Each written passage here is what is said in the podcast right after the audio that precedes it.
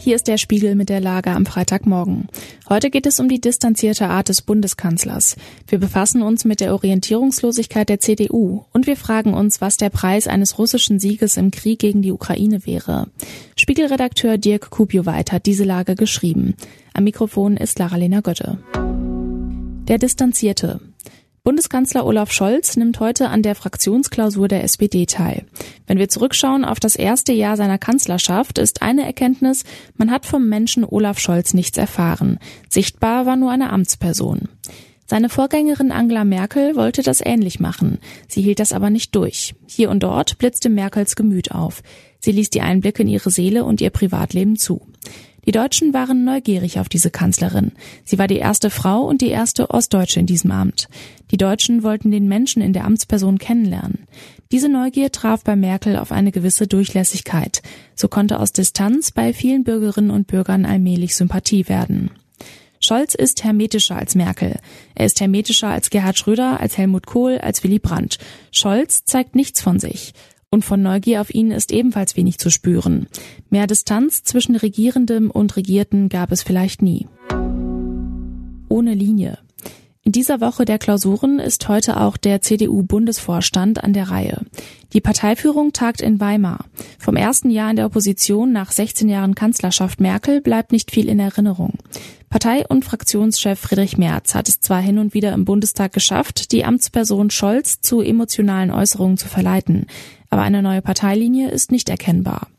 Merz wetterte zuletzt gegen Migrantenjungs. Er nannte sie, Zitat, kleine Paschas. Das wäre Merkel nicht passiert. Aber was das neue Programm der CDU sein soll, ihr Angebot an die Wählerinnen und Wähler, das ist noch nicht erkennbar. Vielleicht nach der Klausur. Sieger des Krieges. Wie kann der Krieg in der Ukraine beendet werden? Diese Frage beschäftigt nicht nur die SPD. SPD-Parteichefin Saskia Esken hatte in einem Gespräch mit dem Spiegel erklärt, sie setze auf ein Zitat Sieg der Ukraine. Kanzler Scholz hat bislang nur davon gesprochen, dass Russland nicht gewinnen dürfe. Orlando Figes ist einer der besten Russlandkenner der westlichen Welt. Er schreibt dazu in seinem neuen Buch mit dem Titel Eine Geschichte Russlands die deprimierenden Worte Zitat Ein russischer Sieg in irgendeiner Form ist das wahrscheinlichste Ergebnis dieses Krieges, wenn man bedenkt, welche Ressourcen dem Kreml zur Verfügung stehen. Figes nennt als Preis dieses Sieges, selbst wenn sich die Russen dabei auf den Donbass als Territorialgewinn beschränken würden, ukrainische Aufstände und ziviler Ungehorsam, enorme Kosten für den Wiederaufbau, weitere Schwächung der russischen Volkswirtschaft durch Sanktionen, Juniorpartner in einem engen Bündnis mit China. Das alles wiederum werde ein Problem für den Westen, schreibt Feiges.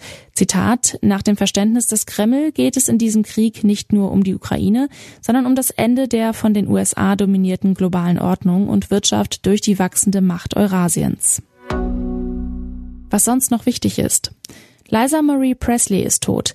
Die Tochter von Rock'n'Roll-Legende Elvis Presley war offenbar nach einem Herzstillstand in ein Krankenhaus von Los Angeles eingeliefert worden. Wenig später starb sie. Die Sängerin und Autorin wurde 54 Jahre alt. Im US-Bundesstaat Alabama haben binnen weniger Stunden zahlreiche Tornados gewütet. Mehrere Menschen wurden dabei getötet. Neun Monate saß Taylor Dudley in Russland im Gefängnis. Nun kam der ehemalige US-Soldat frei. Von einem Gefangenenaustausch war zunächst keine Rede. Soweit die Lage am Morgen. Alle aktuellen Entwicklungen finden Sie auf spiegel.de. Wir melden uns hier wieder mit der Lage am Abend.